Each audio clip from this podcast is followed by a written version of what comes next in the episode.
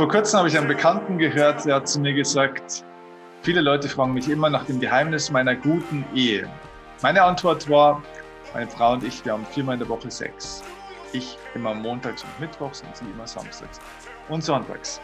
So, ihr Lieben, herzlich willkommen zum Upgrade Your Life Podcast. Heute geht es tatsächlich um die Fragestellung, kann eine Affäre deine Beziehung heilen? Kann eine Affäre oder kann auch das Fremdgehen Beziehungen retten, vielleicht sogar anstatt zu, äh, sie zu zerstören? Das ist ja das, was wir oftmals glauben. Und dazu werde ich mich heute besser mal lieber nicht äußern, sondern ich lasse einer Frau den Vortritt und zwar der lieben Sabine Agosta, Teil meines Coaching-Teams und Sabine ist seit 15 Jahren Paar- und Familientherapeutin, sie ist Sexualtherapeutin ähm, außerdem natürlich übrigens verheiratet mit zwei Kindern, also weiß aus eigener Erfahrung sozusagen, wie Ehe, wie Beziehung sehr gut funktionieren kann, kennt aber auch aus eigener Erfahrung alle Schwierigkeiten und viele Lösungen bestimmt auch dabei und vor allem aus ihrer Arbeit. Und gerade dieses Thema Affären und Seitensprünge ist ein Themenbereich, der immer wieder in ihre Arbeit einfließt. Und aus der Erfahrung wird uns Sabine heute einiges erzählen.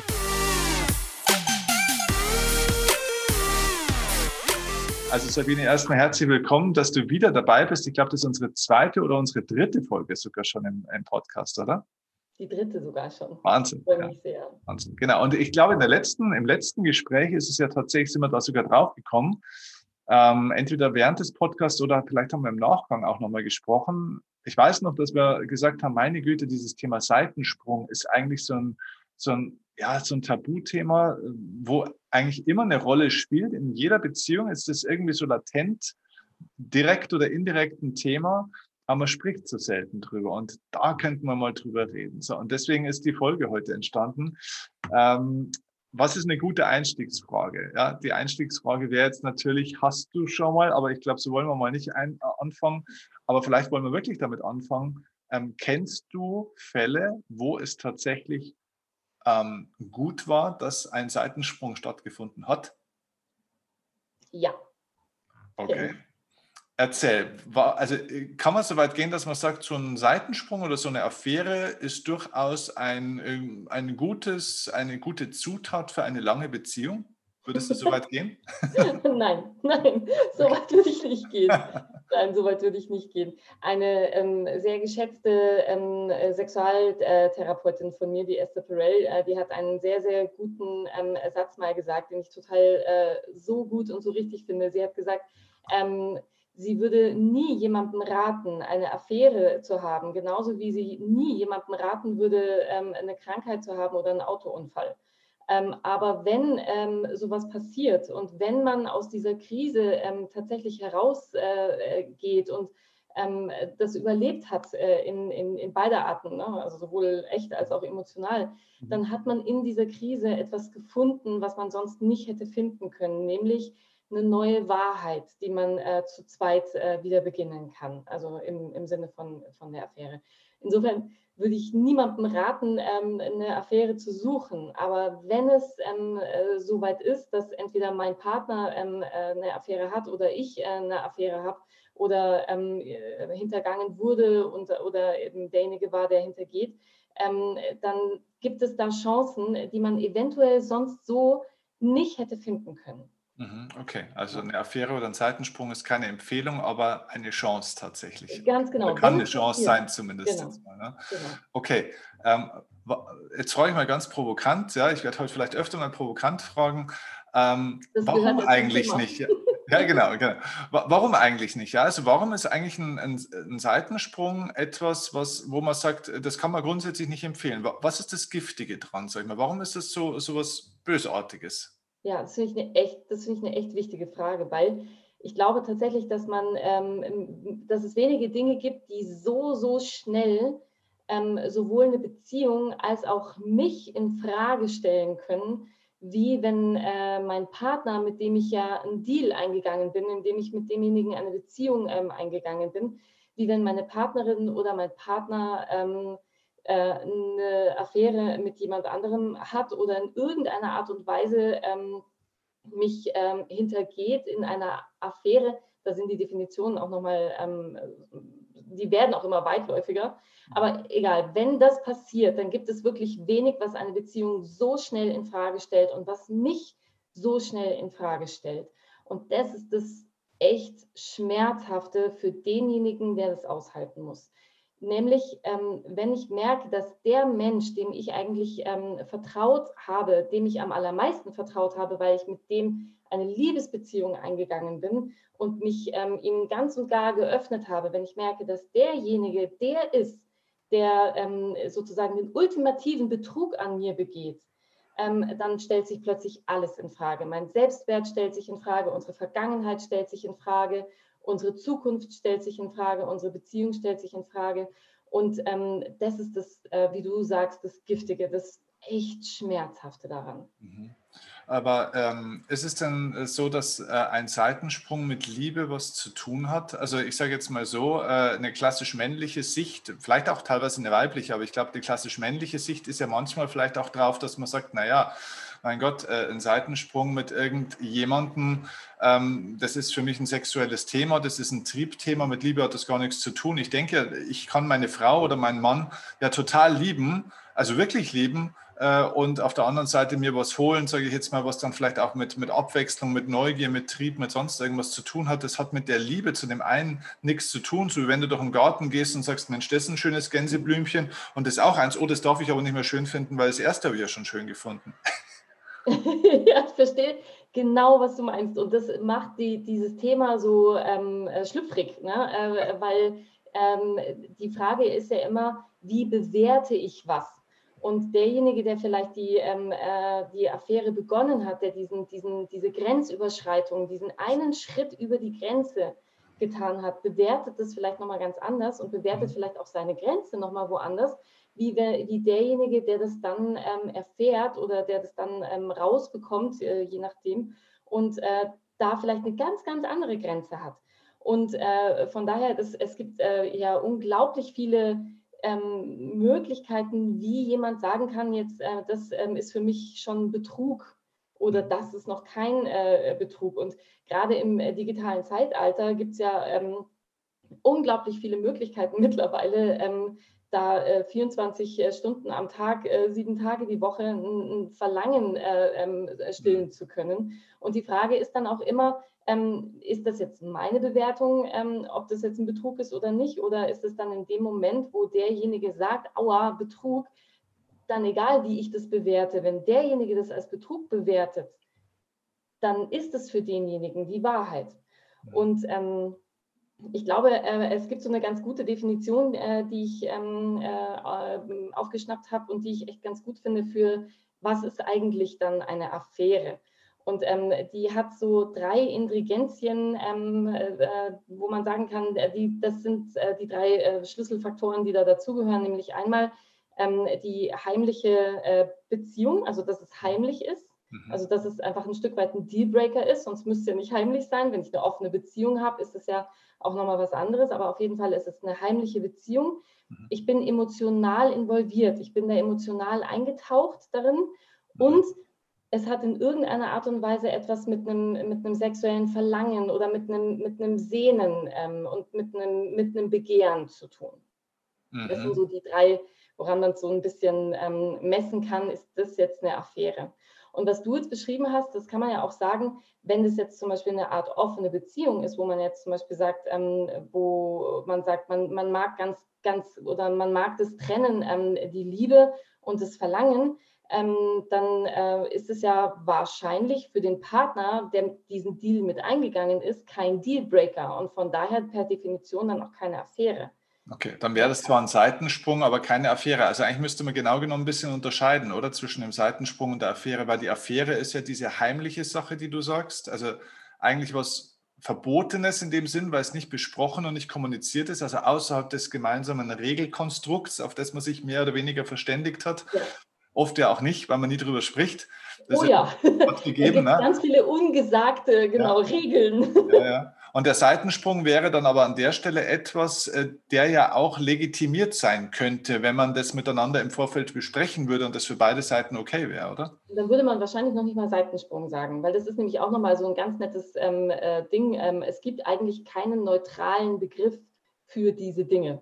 Die sind immer in irgendeiner Art und Weise sehr äh, äh, wertend. Ne? Also wenn man sozusagen sagt, man, das ist jetzt eine offene Beziehung, dann, ja, wie würde man das dann nennen? Das ist dann sozusagen der Liebes- oder der Sexualpartner äh, oder äh, das, ähm, keine Ahnung, äh, abendliche Dinner oder äh, was auch immer. Ne? Also, aber das ähm, tatsächlich in, einer, in einer Beziehung, wo das eben im Deal dazugehört, müsste man sich dann wahrscheinlich auch nicht solchen, mit solchen Begriffen ähm, äh, sich kann nicht solche Begriffe überlegen. Da gäbe es dann andere, die eben dann nicht diese Qualität von Hintergehen haben. Mhm.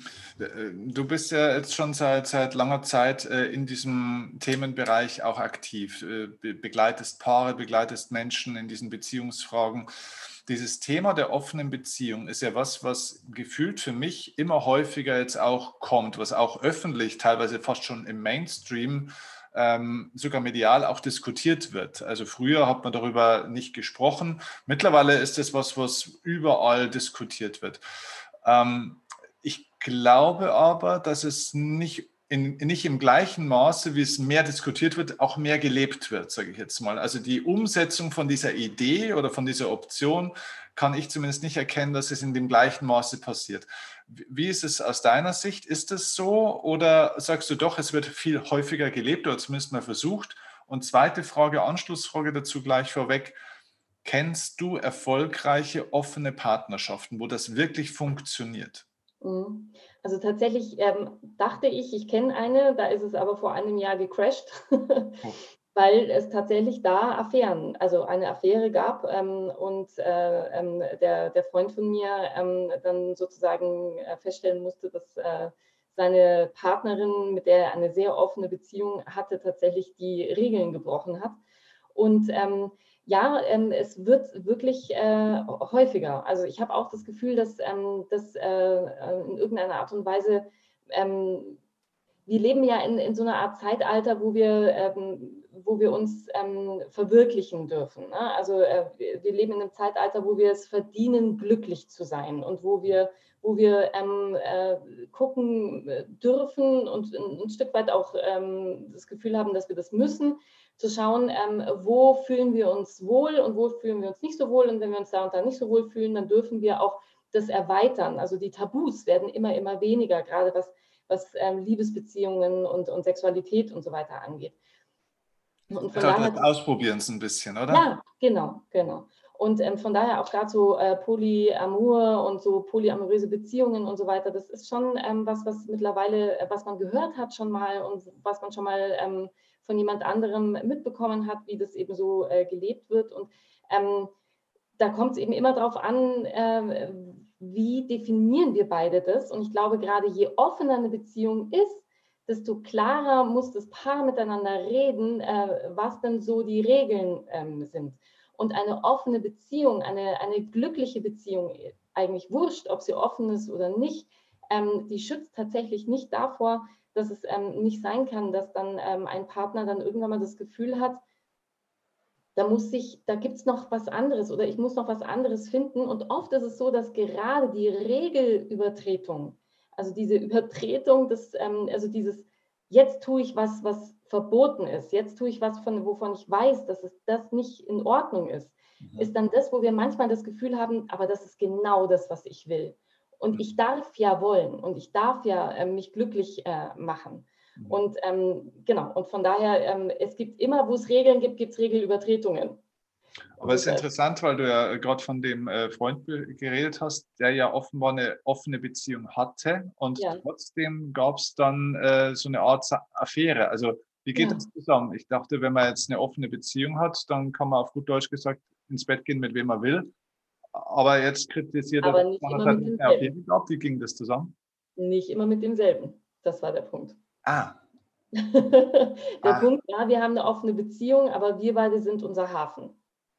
Und ähm, in dem Moment, wo äh, sozusagen ähm, die, die offene Beziehung eben, äh, wie damals eben bei seiner Partnerin, ähm, das keine ähm, sexuelle Beziehung mehr war, sondern eben nach den Definitionen, wie ich eben gerade gesagt habe, eine emotionale Involviertheit ah. dabei war, die eben genau, die gemacht hat, dass das eben äh, plötzlich nicht mehr äh, nur noch eben eine sexuelle Beziehung war, sondern eben begonnen hat, ein Hafen zu werden. Bestimmt. Und das wurde allerdings natürlich verheimlicht, weil das war der Dealbreaker.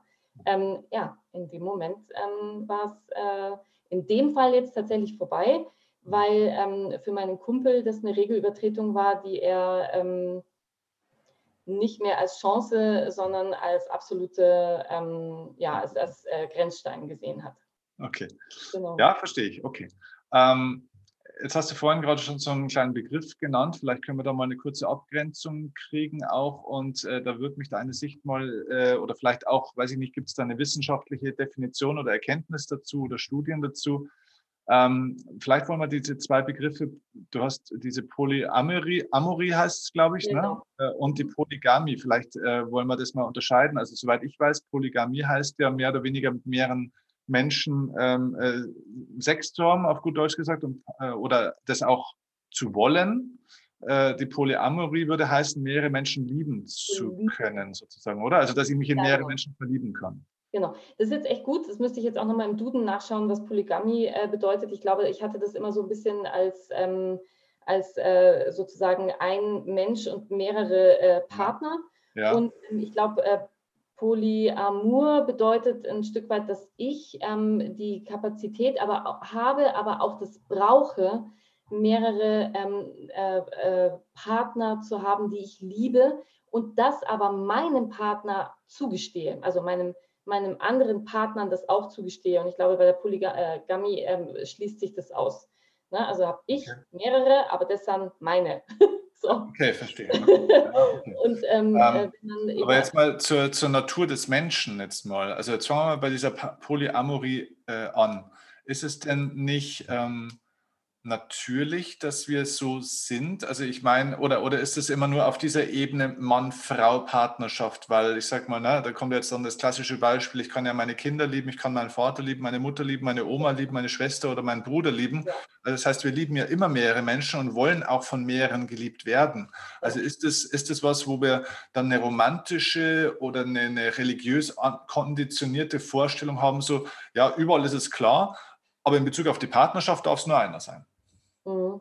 Ja, das ist echt eine gute Frage. Ähm, das, glaube ich, liegt auch noch immer in, äh, in demjenigen, der das für sich äh, definiert. Wenn ähm, dieser Mensch sagt, eben, ich bin ähm, äh, polyamor und ich brauche eben diese wirkliche Liebes- und Sexualbeziehung mit anderen Menschen. Und du hast schon total recht, natürlich können wir unser Herz baut ja auch immer an. Ne? Ich meine, spätestens wenn man ähm, ein Kind hat und dann kommt ein zweites Kind, spätestens dann kann man merken, wie schnell so ein Herz ähm, anbaut.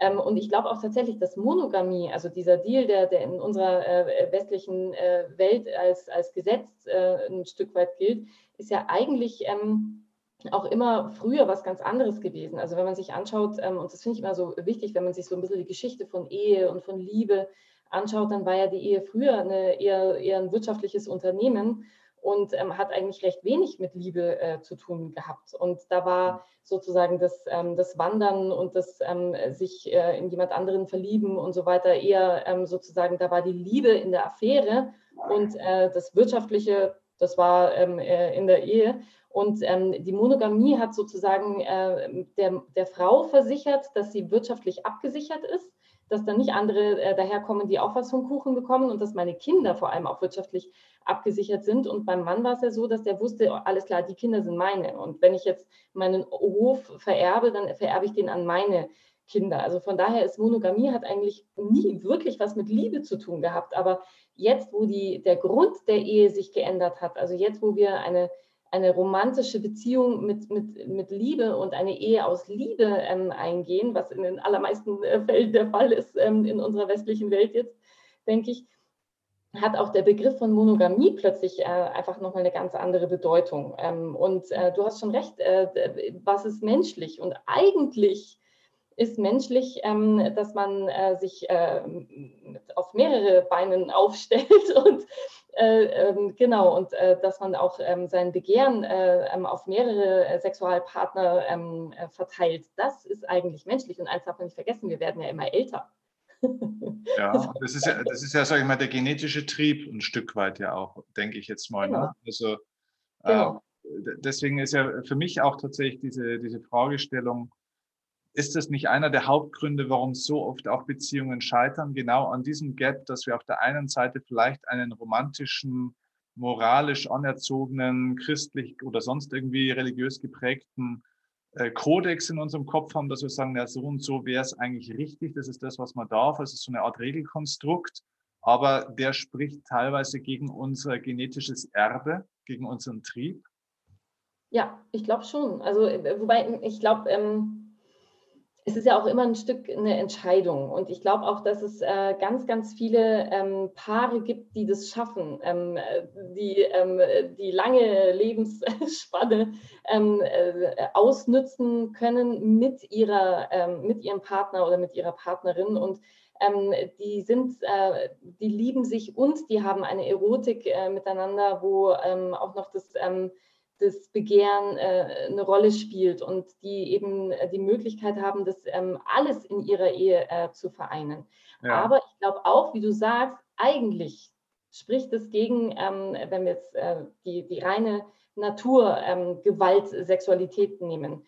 Eigentlich spricht es da dagegen, weil eben ähm, das Begehren und das Verlangen in Langzeitbeziehungen eigentlich schwindet. Und das liegt, hat ja auch einen guten Grund. Äh, von der Natur her ausgesehen müssen wir äh, uns äh, da weiterentwickeln und immer wieder gucken, wo wir noch gesunde Partner herkriegen, um gute, gesunden Nachwuchs zu erzeugen. Das ist eigentlich diese Naturgewalt, Sexualität, die hockt in unserem Gehirn ganz weit unten im Unterbewusstsein und ist eigentlich auch das, was es eben steuert. Aber jetzt haben wir natürlich auch noch unser Bewusstsein und mit diesem Bewusstsein ähm, können wir eben arbeiten.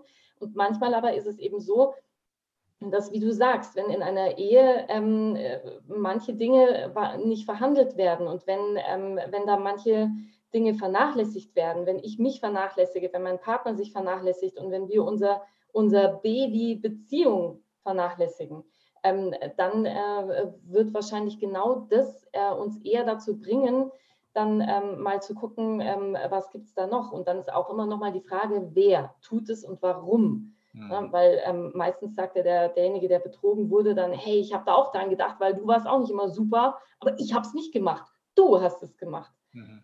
Und da muss dann eben verhandelt werden miteinander, ähm, was da jeweils passiert ist. Und ähm, genau, das ist, glaube ich, auch genau der Punkt, der mir heute in unserem Gespräch so wichtig ist. Genau da beginnt die Chance von der Affäre, nach der Affäre, im Verhandeln miteinander. Und da liegen viele, viele Stolpersteine, glaube ich. Ja, okay. Ja, auf das Thema äh, sollten wir gleich mal intensiver äh, eingehen.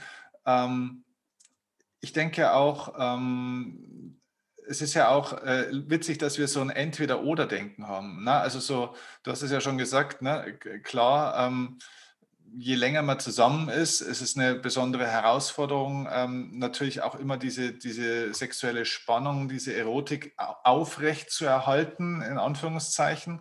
Das hört sich irgendwie so an, wie wenn das so eine Technik wäre. Ne? Das ist ein Quatsch, aber trotzdem ist es ja mal eine Entwicklungsaufgabe, weil sich ja die äh, Beziehung verändert. Und du hast es ja schon ja. mal in einem Podcast, den wir auch gehabt haben, schön erklärt mit den Übergängen in diesen Beziehungsphasen und dann diese, ja, die biografischen Stellen, sage ich jetzt auch mal, ne? da kommen Kinder, da kommt dieses, da kommt jenes. Und äh, da nimmt man ja die Sexualität ja dann auch mit in diese neuen äh, Phasen. Aber es ist ja, es ist ja auf der anderen Seite auch so, dass wenn ich jetzt ähm, jemand anderen ähm, sexuell attraktiv finden würde, würde es ja nicht automatisch heißen, dass ich meinen Partner oder meine Partnerin gleichzeitig weniger attraktiv finde. Also das heißt, ich kann ja meine Frau oder meinen Mann hochgradig erotisch finden, aber halt eben das andere Gänseblümchen ja auch noch ein Stück weit. Ne? Und es kommt noch dazu, glaube ich, dass es ja unterschiedliche Arten von Sexualität hier ja auch gibt, weil ich sage mal, diese, diese oberflächliche, oberflächliche Sexualität, die du dir ja auch in einer Affäre oder einem Seitensprung holst, ist ja eher so lustbasiert aber die Sexualität, die du in einer langen Beziehung hast, ist ja liebesbasiert und ist ja ganz eine andere Art. Ne? Also bei dem einen ziehen, ziehen sich beide aus und reißen sich die Kleider vom Leib und bei der anderen ziehst du dich selber aus und hast ja so eine tiefe innige Sexualität, oder? Ja, ich glaube, genau, und das finde ich total wichtig, weil ich glaube, dass wenn ich sozusagen meinen Partner begehre und wenn ich mit meiner, mit in meiner Partnerschaft eine ein, ein, ein, ein Hin und Her ähm, schwingen habe zwischen ähm, Verlangen und, ähm, und ähm, Liebe mhm. und ich das schaffe als Paar immer wieder eben äh, so diese, diese Schwingung hinzukriegen, dann werde ich andere Paar, andere Menschen mir angucken, mhm. aber werde wahrscheinlich nicht sagen, ach, was heißt drum, jetzt äh, zack, äh, auf geht's, weil ich ähm, merke, dass ich äh, in, in, in meiner Partnerschaft zu Hause die Möglichkeit habe, das ähm, zu integrieren. Mhm. Und ich darf, ich darf, ich habe die Freiheit, andere anzugucken und ich darf das aber zu Hause integrieren, außer ich habe eine offene Beziehung, wo klar ist, ich darf das. So. Ähm, insofern äh, glaube ich, wenn, wenn das so ist, wie du gerade beschrieben hast, dann ist es wahrscheinlich eher so, dass du dir das anguckst und dir denkst so, hm, okay, fühlt sich gut an, aber jetzt ähm, merke ich, ähm, gehe ich nochmal mit neuer Energie äh, da nach Hause. Und ähm, wenn es dann an die echte Affäre oder an den echten Seitensprung geht, dann glaube ich tatsächlich, dass es weniger mit Sex an sich zu tun hat, als man denkt. Ähm, und dass es oftmals eher was damit zu tun hat, äh, dass ich das Gefühl habe, ähm, ich werde da von jemandem gesehen, so wie ja. ich gesehen werden will. Ja, genau. Und zu Hause mit meinem Partner mag ich mich so nicht. Also es hat auch dann vielleicht manchmal auch gar nicht mehr so viel mit dem jeweiligen Partner zu tun, sondern eher mit dem, wie ich mich sehe, wenn ich zu Hause bin und wie ich das Gefühl habe, dass ich gesehen werde, wenn ich bei jemand anderem bin.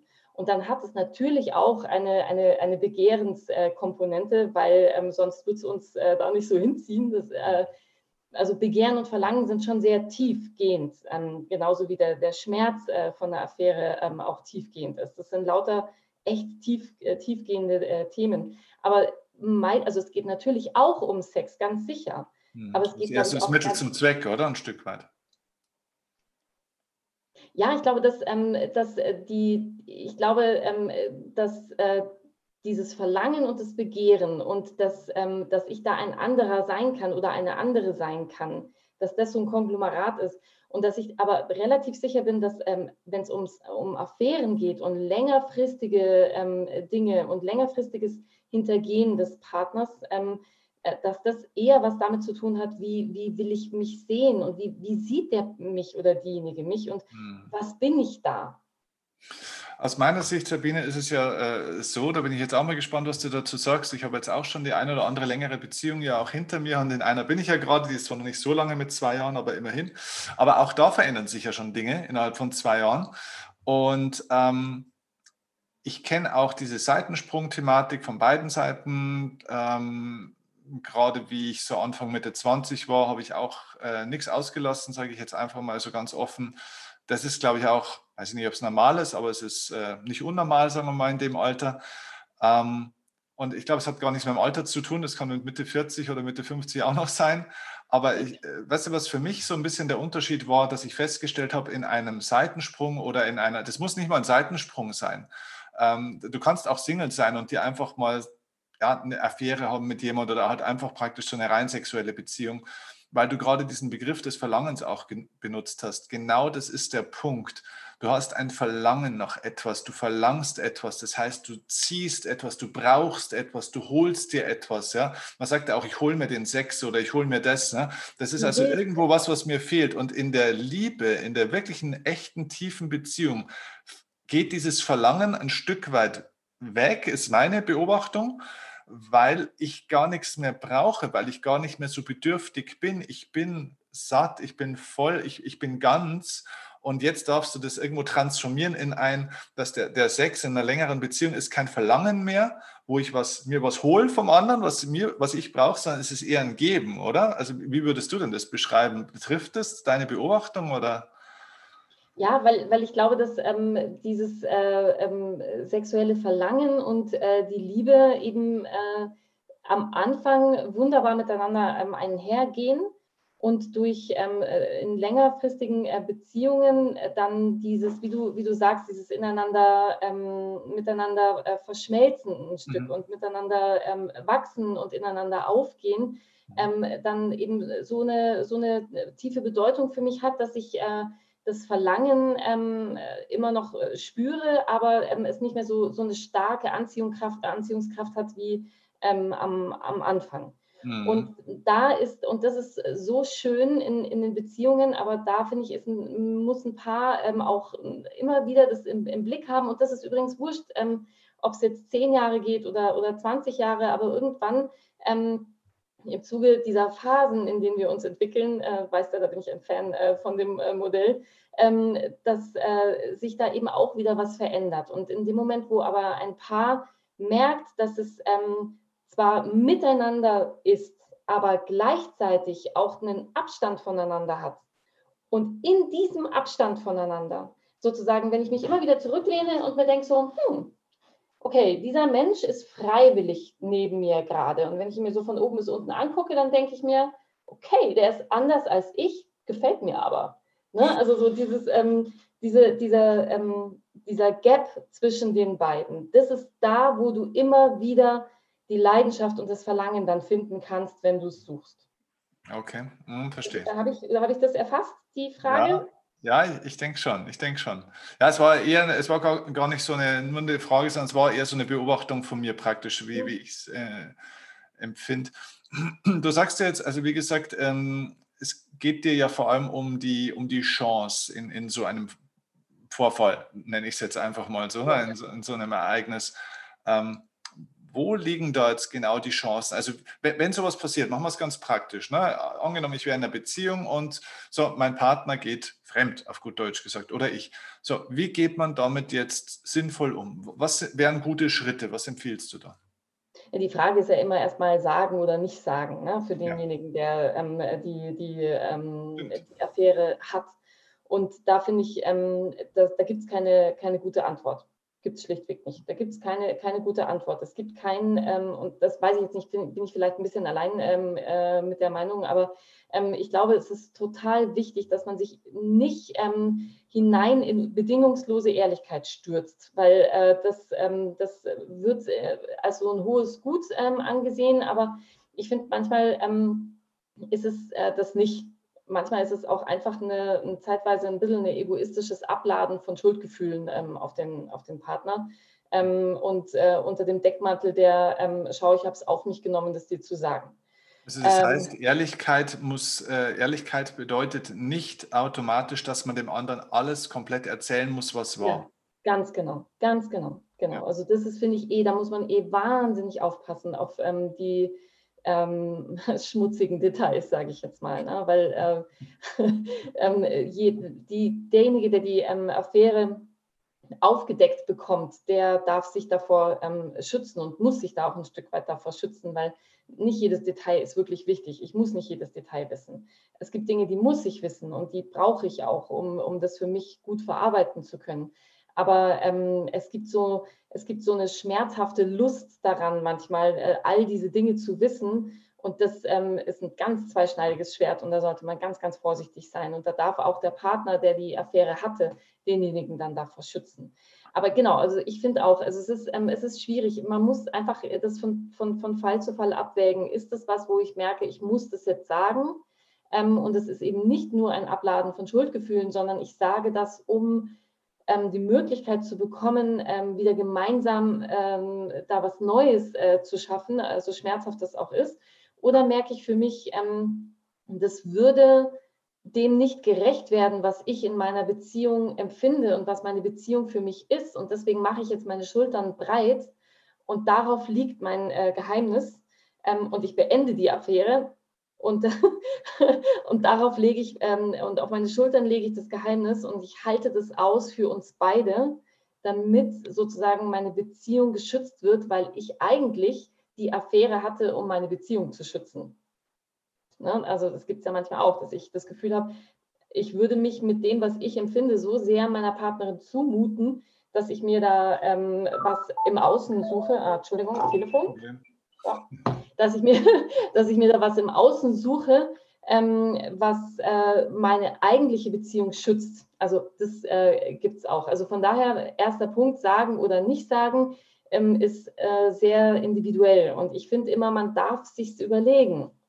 Äh, gibt es denn irgendwie eine, eine, gute Perspektive oder Fragestellung, die einem zumindest mal eine Entscheidung äh, näher bringt? Also ich sage jetzt mal so, bei dieser Frage, sage ich es oder sage ich es nicht, schaue ich da zuerst auf mich oder schaue ich da zuerst auf die Partnerin oder den Partner, sage ich jetzt mal. Ne? Also ist das jetzt eine Sache, die ich aus meinem Ego raus entscheide, weil ich sage, ja, für mich ist kein Problem, äh, ich fand das jetzt auch nicht so schlimm, was war, also sage ich es mal nicht. Also ist, ist es damit dann auch getan oder ist es so, dass ich sage, äh, okay, für mich ist es echt belastend, ich kann dem anderen nicht in die Augen schauen und deswegen sage ich es. Also reicht es als Argumentation, mit mir selbst im Reinen zu sein oder wäre die Perspektive eher auf den anderen? Also vom, vom Gefühl her würde ich Folgendes sagen. Ich habe etwas getan. Ich habe eine Grenzüberschreitung gemacht. Und wenn mir meine Partnerschaft ähm, aber wichtig ist und ich die Affäre beende für meine Partnerschaft, dann sollte meine Überlegung immer sein, was bedeutet das für meine Partnerin oder für meinen Partner?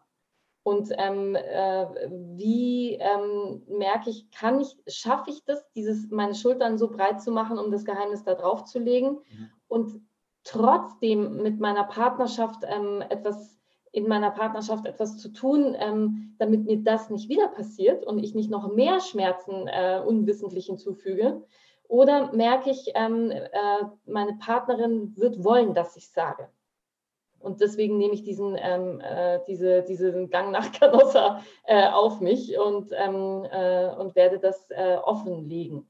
Und ich glaube, ja, ich glaube, in dem Moment, wo ich äh, sozusagen einen Dealbreaker gemacht habe, warum auch immer, weil dazu gehören immer zwei, das ist ganz klar. Mhm. Wenn äh, zu einer Affäre gehören immer drei eigentlich, ne? also die Affäre und die Partnerschaft. Aber ich bin derjenige gewesen, der, den, äh, der die Grenzüberschreitung gemacht hat. Und deswegen bin ich jetzt auch derjenige, der verantwortlich ist dafür, dass, ähm, die Beziehung zu schützen und zu tragen. Und deswegen sollte mein Gedanke sein, wie kann ich das tun für meine Partnerin oder für meinen Partner. Also von daher, wenn äh, du fragst, äh, wer sollte sozusagen im Kopf sein, ja, ähm, die Partnerschaft und der Partner sollte im Kopf dabei sein. Okay. Ja, weil, also ich meine, ich bin jetzt, sage ich mal, im Endeffekt ein Laie in dem Ding, weil ich ja kein, kein Paartherapeut bin. Meine laienhafte Meinung dazu ist äh, tatsächlich eher immer so, wenn mich jetzt jemand als Freund fragen würde, mein Gefühl wäre, dass in sieben von zehn Fällen es besser ist, wenn du wahrscheinlich eher nichts sagst. Äh, ich meine, du musst es immer im individuellen Fall selber entscheiden, aber ich glaube, ähm, weißt du, das ist so, wie wenn man jemandem Nein sagt und das Nein aber dann sofort begründet. Na, also jemand will irgendwas von dir, so nach dem Motto, kannst du mir am Sonntag helfen? Und du sagst nein, weil. Und wenn du, wenn du die Begründung sagst, geht es nur noch in der Diskussion um diese Begründung. Es geht nicht mehr um dein Nein. Und meine Erfahrung ist bei den Dingen, die ich selber erlebt habe oder auch bei den Dingen, die ich von anderen erlebt habe, wenn es dann darum ging, mit dem Partner oder der Partnerin zu sprechen und dann wurde praktisch das Thema erzählt, also zum Beispiel der Seitensprung, dann ging es nur noch um diese Person und was hat der oder was hat die, was ich nicht habe und warum sie und warum das und so weiter und so fort. Also nur noch Schuldzuweisung und das eigentliche Thema, die kausale Ursache, warum das überhaupt entstanden ist, wird nicht mehr besprochen, weil nur noch die Symptomatik im Vordergrund steht. Und ich habe so das Gefühl, dass oftmals dann hier die Chance überhaupt nicht entsteht, die Beziehung verbessern und heilen zu können, weil nur noch über die Symptomatik gesprochen wird. Ja, ja, äh, das, das stimmt. Ähm, aber ich glaube, das ist tatsächlich wahrscheinlich immer der Fall, weil der Schmerz bei demjenigen, der die Affäre ähm, äh, erfahren hat, so groß ist, dass der immer erstmal nur über die Symptomatik sprechen will. Ja, und ähm, wenn derjenige sie nicht erfährt, dann hat er natürlich die Möglichkeit, einfach unwissend zu bleiben. Und das kann ja manchmal auch wichtig sein, um, um nicht so zerstört zu sein äh, und dann vielleicht tatsächlich eine Beziehung ähm, zu Ende geht, die ähm, eigentlich ähm, für beide so wertvoll und äh, so schön ist. Und ich glaube, Affären ähm, sind halt immer dann ähm, manchmal auch ein Katalysator für Beziehungen, die eh schon langsam am Sterben äh, sind und können aber eben auch ein, eine Chance sein, eine Beziehung ähm, neu, neu zu definieren. Mhm. Und wenn man es nicht sagt und es kommt raus, dann hat man mit noch mit zwei, also dann hat man nicht nur mit der Affäre, sondern eben auch noch mit dem äh, zu, zu dealen, ähm, dass es ähm, sich vor demjenigen ähm, aufgefaltet hat. Und was eigentlich das wirklich Schlimme an der Sache ist, ist, dass im digitalen Zeitalter ist es erstens nie so leicht gewesen, tatsächlich sich da ähm, eine Affäre äh, zu suchen. Und es war aber auch noch nie so gefährlich, äh, ähm, also so leicht erwischt zu werden dabei. Und wenn man erwischt worden ist dabei, dann äh, faltet sich das, äh, ähm, ne, kann sich das über E-Mails und WhatsApps und äh, Facebook-Profile und was weiß ich alles nochmal auf eine Art und Weise ausfalten für denjenigen, der die Affäre eben ähm, hm also der die nicht hatte, die Affäre, der, derjenige, der betrogen wurde, dass das äh, richtig ähm, schmerzhaft dann ist. Ja. Aber ich glaube wirklich ganz tief, ich glaube, es gibt da keine Antwort. Ja. Ich glaube, es gibt keine Antwort und es gibt kein richtig und kein falsch im, im Sinne von sagen oder nicht sagen. Ich glaube, das ist ganz, äh, ich glaube ganz tief, dass es wichtig ist, dass das jeder für sich selbst oder jeder für sich selbst wertet.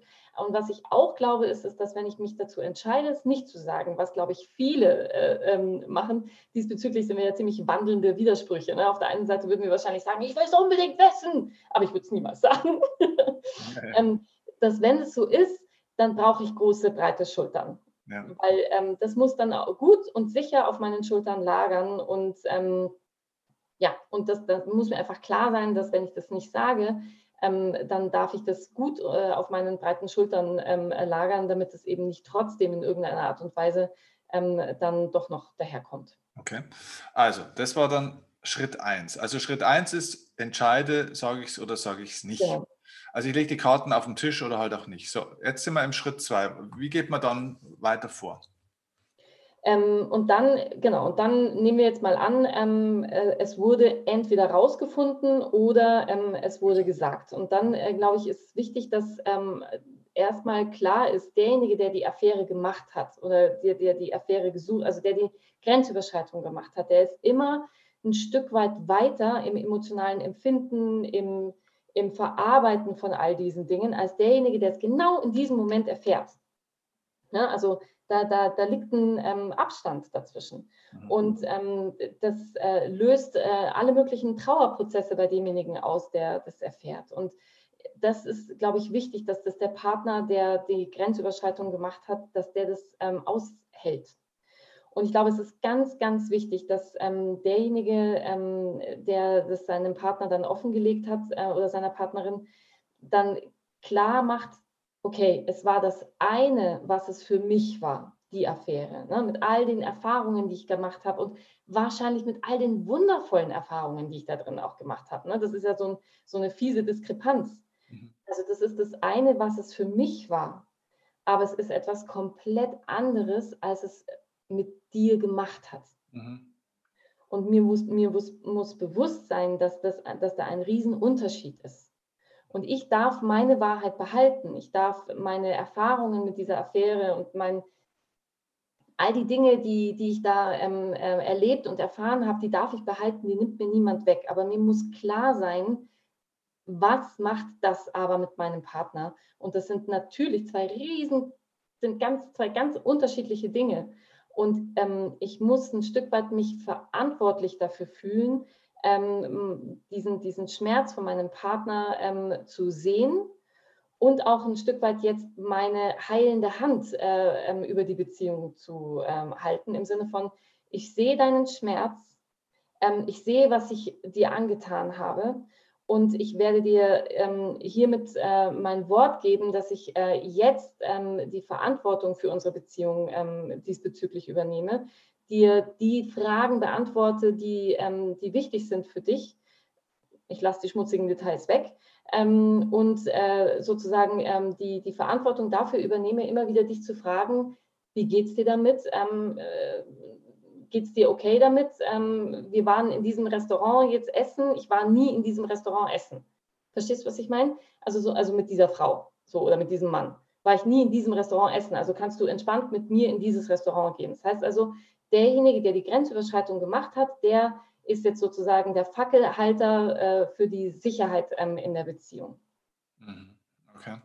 Wie gehe ich als der Betrogene oder die, ich, ich finde dieses Wort ganz fürchterlich, ne? aber Oder? also ich finde, im Englischen gibt es bessere, ähm, gibt es ein bisschen äh, bessere ähm, äh, Namen äh, dafür mit Adul Adultery oder äh, Wanderer oder so, ne? Aber, nee, weißt du, wo, warum ich das so schlimm finde? Weil, weil das die Person in so eine Opferposition bringt. Äh, wie, wie wenn dieser Person tatsächlich was angetan worden wäre. Ich möchte das in Frage stellen tatsächlich. Mhm, ich verstehe, ich verstehe total, was du meinst. Ja, weil ich glaube nicht, dass wenn ein Mann oder eine Frau fremd geht, dass das ein aktiver Verletzungsprozess äh, gegen ja. den Partner oder die Partnerin ist. Das heißt, äh, da gibt es keinen Täter und da gibt es kein Opfer, sondern da gibt es Dinge, die passieren und es ist auf einer anderen Ebene, dass das natürlich negative Auswirkungen hat. Äh, auf der anderen Ebene ist eine andere Sache. Aber weißt du, ich glaube, in dem Moment, wenn, wenn sich dann so ein Mensch in der Opferposition auch selber sieht, dann wird es ganz schwer mit einer Lösung an der Stelle, weil ich dann immer diesen, diesen Konflikt habe, dass ich nicht mehr auf Augenhöhe bin, so du hast es gemacht und ich bin das Opfer. Und das wieder auszubalancieren, das finde ich ganz schön kompliziert. Genau, ja. Das ist auch, ähm, es gibt ja diesen Dirty Pain und Clean Pain. Ne? Und als Opfer hast du immer diesen Clean Pain. Du darfst äh, diesen Schmerz fühlen und von der Gesellschaft her ist das total klar mit, boah, ja. die hat dir das angetan, boah, der hat dir das angetan, boah, du Arme und so. Ne? Und dann, äh, das ähm, ist ein, ein, ein, ein, sauberer Schmerz, den ich fühlen darf. Und als Opfer bin ich ja ein Stück weit immer auch der bessere Mensch. Genau. Das heißt also, ich habe ähm, hab eine, eine überlegenere äh, Position. Ja. Und ähm, was du sagst, finde ich super wichtig, weil es ist äh, oft so, dass ich ja auch mir total schwer tue, von dieser überlegenen Position dann runterzugehen, weil da habe ich was zu verlieren. Das heißt also, ähm, in dem Moment, wo ich äh, dann auch sage, hey, okay, pass auf, ähm, das ist zwar total schmerzhaft, aber ich verstehe, warum du dich umgesehen hast nach jemand anderem, weil ähm, ich sehe, was ich in letzter Zeit ähm, vielleicht einfach echt nicht gesehen habe, nämlich ich habe dich nicht gesehen, ich habe mich ja. vernachlässigt, ich habe unsere Beziehung vernachlässigt, ich, ich war so voll im Kopf mit irgendwas anderem. Nur, ähm, und das ist ein wichtiger Schritt, der muss folgen. Ich bin aber der tiefen Überzeugung, dass dieser Schritt, dass sozusagen derjenige, der die ähm, Affäre ähm, äh, sieht und äh, der sozusagen ähm, von dem anderen äh, betrogen wurde, dass äh, derjenige muss erstmal von demjenigen, der den Schritt gemacht hat, den Schmerz validiert bekommen. Und das ist, glaube ich, der erste Schritt. Also das heißt, äh, dass es okay ist, dass es mir wehtut, meinst ja, du? Genau. Also, also wenn ich er muss gesehen werden in seinem Schmerz. Richtig. Und bevor das nicht passiert, ähm, kann derjenige nicht von seiner Opferrolle, ähm, wo er ja wirklich was zu verlieren hat, ja, verstehe. dann hingehen und sich dann einlassen auf eine Ebene im Sinne von, okay, das ist unsere Affäre. Ja. Wir haben da was ähm, Genau, genau. Das ist der Punkt. Ja, genau. Weil in dem Moment, wo ich das Opfer bin, kann ich nichts tun für die Heilung. Ja, weil der Täter hat es getan, der Täter muss es wieder ausbügeln. Aber es ist genauso, wie du sagst, das ist eine schöne Formulierung, es ist unsere Affäre tatsächlich. Genau. genau. Und, aber, und, aber das heißt im Endeffekt ja, wenn es darum geht, im ersten Schritt auch diesen, diesen Schmerz auch erstmal auch selber zuzulassen, anzunehmen. Der andere darf es auch akzeptieren, dass da jetzt Schmerz da ist. Das heißt, man sollte nicht zu schnell in diesen Schritt gehen, so, okay, wie gehen wir jetzt damit um, wie kriegen wir das hin? Also nicht gleich ins Lösungsdenken, oder? Genau, weil es, äh, das würde, glaube ich, eben dem nicht gerecht werden, dass derjenige ja gerade eben erst davon erfahren hat und der braucht ein paar Tage, um, um da auch mal seine Wut ähm, rauslassen zu können und, und die Trauer äh, rauslassen zu können. Und das ist echt, das ist tricky, weil wir diejenigen, die wir eine Affäre hatten, wir hatten ja auch einen Grund, warum wir das getan haben. Das heißt also, wir hatten oft auch eine Verletzung. Ja. Wir haben uns nicht gesehen gefühlt. Und das spielt in dem Moment alles keine Rolle. Aber ähm, vielleicht kann man sich in dem Moment das so ein bisschen sich selbst eben immer wieder schützen mit diesem Mantra, was es mit mir gemacht hat und was es für mich war, das ist die eine Sache. Und ich darf das bei mir behalten, ich darf meine Wahrheit behalten. Und trotzdem aber darf ich sehen, was es mit dem anderen macht. Das heißt also, nur weil ich sehe, weil ich den Schmerz von dem anderen sehe, für den ich vielleicht ein Stück weit verantwortlich bin, heißt es noch lange nicht, dass ich das, was es für mich war mhm. und was es mit mir gemacht hat, dass ich das verleugnen oder weglassen muss. Nein, das darf ich behalten. Ja. Aber ich muss eben auch sehen, was es mit dem anderen gemacht hat. Und in dem Moment, wo zu, wo zu sagen, der Schmerz wirklich beim, also wenn der andere merkt, dass mein Schmerz, also wenn ich merke, dass mein Schmerz gesehen wird, bin ich emotional berührt wenn ich emotional berührt bin, kann ich mich verändern und kann was ähm, tun. Wenn ich merke, dass das nur Lippenbekenntnisse sind, werde ich demjenigen nicht trauen. Aber wenn ich merke, dass derjenige es ernst meint, indem er die Verantwortung dafür übernimmt, indem er immer wieder auch darüber redet und sagt, hey, pass auf, woran denkst du gerade? Ähm, denkst du gerade an, äh, an die Affäre? Red mit mir, sag, wie es dir gerade geht. Ähm, in dem Moment, wo ich sozusagen derjenige bin, der die, die, die Fackel hält, in dem Moment kann der andere anfangen, wieder zu vertrauen, okay, der meint es ernst. Ähm, und dann äh, fühle ich mich berührt und kann dann tatsächlich meine Opferposition aufgeben. Okay, also das heißt, das heißt tatsächlich, dass man also aktiv immer wieder auch dieses Thema schon auch anbringt, dass man es nicht versucht, so, okay, jetzt sage ich es einmal, ich lege es auf den Tisch ja. und hey, ich, jetzt habe ich es gesagt, jetzt brauchen wir doch nicht immer wieder drüber reden. Das wäre also der falsche Reflex dann praktisch. Ja, das wäre der falsche, weil dann würdest du sozusagen, würde ich sozusagen die Verantwortung an meinen Partner abgeben, immer wieder fragen zu müssen. Und mhm. das ist eigentlich der schmerzhafte Prozess.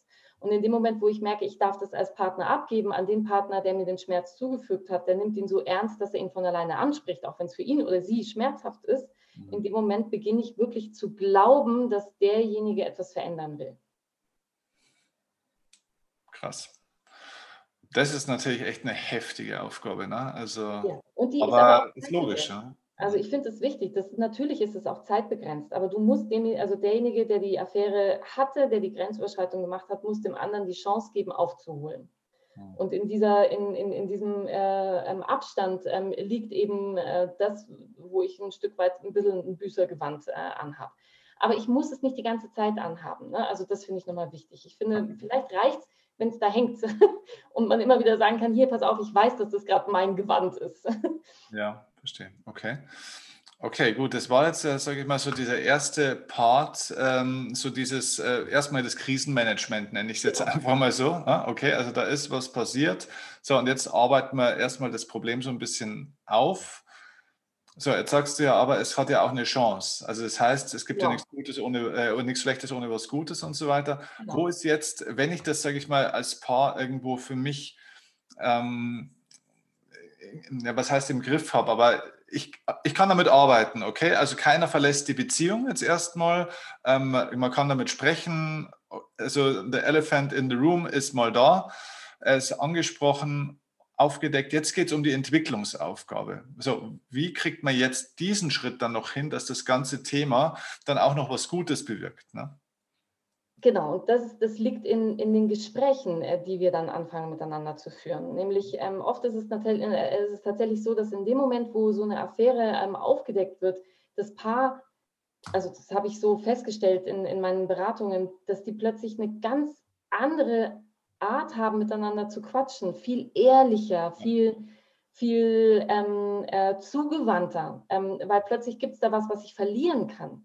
Mhm. Plötzlich ist da was, was nicht mehr ähm, äh, immer äh, da ist und man sieht schon gar nicht mehr vor lauter Bäumen, ne? sondern plötzlich steht da ähm, diese eine Person und ich habe, ähm, ich kann die, ich könnte die vielleicht verlieren und plötzlich ähm, habe ich was zu verlieren und plötzlich können wir miteinander quatschen und ähm, nochmal auf eine ganz andere, ehrlichere Art ähm, miteinander in, in Kontakt treten und da da liegt ähm, die Chance. Und oft ist es tatsächlich so, dass sogar äh, der Sex äh, ähm, äh, nochmal sich äh, verändert und äh, da eine, eine, Begehrlichkeit oder, oder ähm, etwas äh, beginnt, was vorher so gar nicht da war. Das kann auch manchmal ähm, schmerzhaft dann sein, weil es, weil es ähm, weil das Vertrauen von vorher nicht mehr so da sein wird.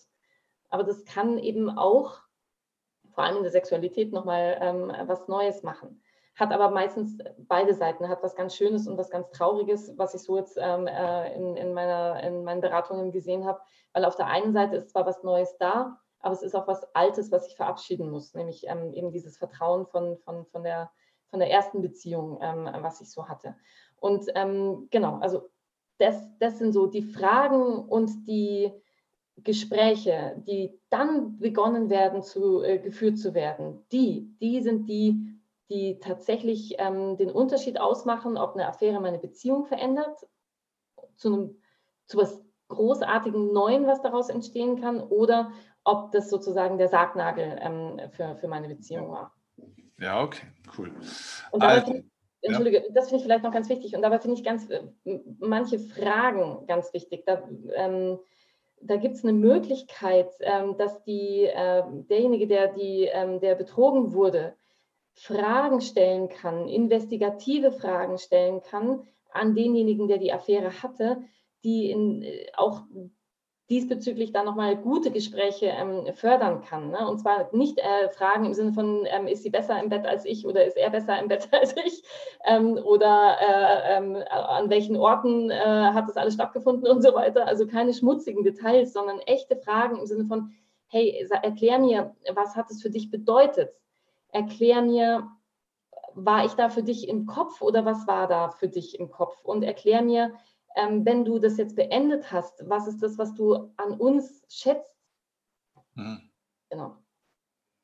Okay, also den anderen nochmal neu und besser verstehen, sage ich jetzt mal. Ne? Genau, also also wirklich Interesse haben am anderen genau, dann. Genau, also die, die, ähm, das, ähm, den Grund verstehen, nicht das Wie. Genau, den Grund und somit die gemeinsame Aufgabe ein Stück weit auch dann. Ne? Genau. Wow, cool. Also ist ein, ist ein heißes Thema auf alle Fälle. Ähm, Fazit unter dem Ganzen ist auf alle Fälle eine, eine Affäre, ein Seitensprung, ein Fremdgehen ist auf keinen Fall zwingend ein, ein Grund, eine Beziehung zu beenden, wenn man es denn ernst meint, sondern es ist eher eine Chance, sich selbst und den anderen besser kennenzulernen. Ähm, trotz aller Schwierigkeit. Und ähm, das heißt aber auch nicht, dass man zwingend eine Beziehung weiterführen muss, ähm, bloß weil man jetzt sagt, naja, deswegen muss man ja nicht eine Beziehung beenden. Ne? Also es kann auch ein Grund sein, eine Beziehung ja. zu beenden, oder? Ja, natürlich, genau. Also das, wenn ich für mich merke, dass ähm, das nach Hause kommen ähm, äh, für mich nichts mehr hat und äh, das andere ähm, äh, kontinuierlich mehr äh, bekommt, ähm, dann ist das natürlich auch was, was ich rausfinde. Okay. Darüber. Wahnsinn. Cool, okay. Ähm, wenn jemand mit dir arbeiten möchte, wenn er gerade ein Thema hat und sagt, ich bin in einer Affäre, äh, ich weiß nicht, was ich damit machen soll, oder ich glaube, mein Partner ist in einer, oder wir hatten eine, oder ich glaube, ich kriege bald eine, oder wie auch immer, so ja, weitergeht. Das ist eine schöne Frage, genau. genau. Ja. Genau, ähm, so prophylaktisch sozusagen, ähm, bevor es passiert, wie so eine Krankheit. Ne? Ähm, wie kann man mit dir arbeiten? Wie kommt man zurzeit am besten in Kontakt mit dir? Die üblichen Kontaktdaten oder? Genau, ja. Ähm, da geht man ins Netz und äh, sucht mich. Ähm, entweder einfach meinen Namen eingeben, Sabine Agosta, oder www.sabine.agosta.de. Genau, da findet man mich. Sehr gut, sehr gut, sehr gut. Also ich hoffe, dass ähm, das für viele inspirierend war, ich glaube schon. Also ich denke mal, dass, äh, wir haben jetzt ja doch relativ lange auch schon gesprochen, dass die Durchhördauer wahrscheinlich selten so hoch war wie jetzt, weil das ist echt ein, ein, spannendes Thema und je länger man darüber spricht und je mehr Details man sich da überlegt, desto interessanter wird es eigentlich. Ne? Also, liebe Sabine, vielen, vielen Dank wieder für deine... Du bist die erste und einzige übrigens, die das dritte Mal in meinem Podcast ist. Ne? Das, äh, äh, ist auch echt eine coole Geschichte. Also ich denke, wir werden da immer wieder mal noch äh, spannende Themen haben. Und wenn wir jetzt wahrscheinlich gleich weiter quatschen, findet man gleich schon wieder das nächste Thema. Ich bin gespannt. also danke dir und bis.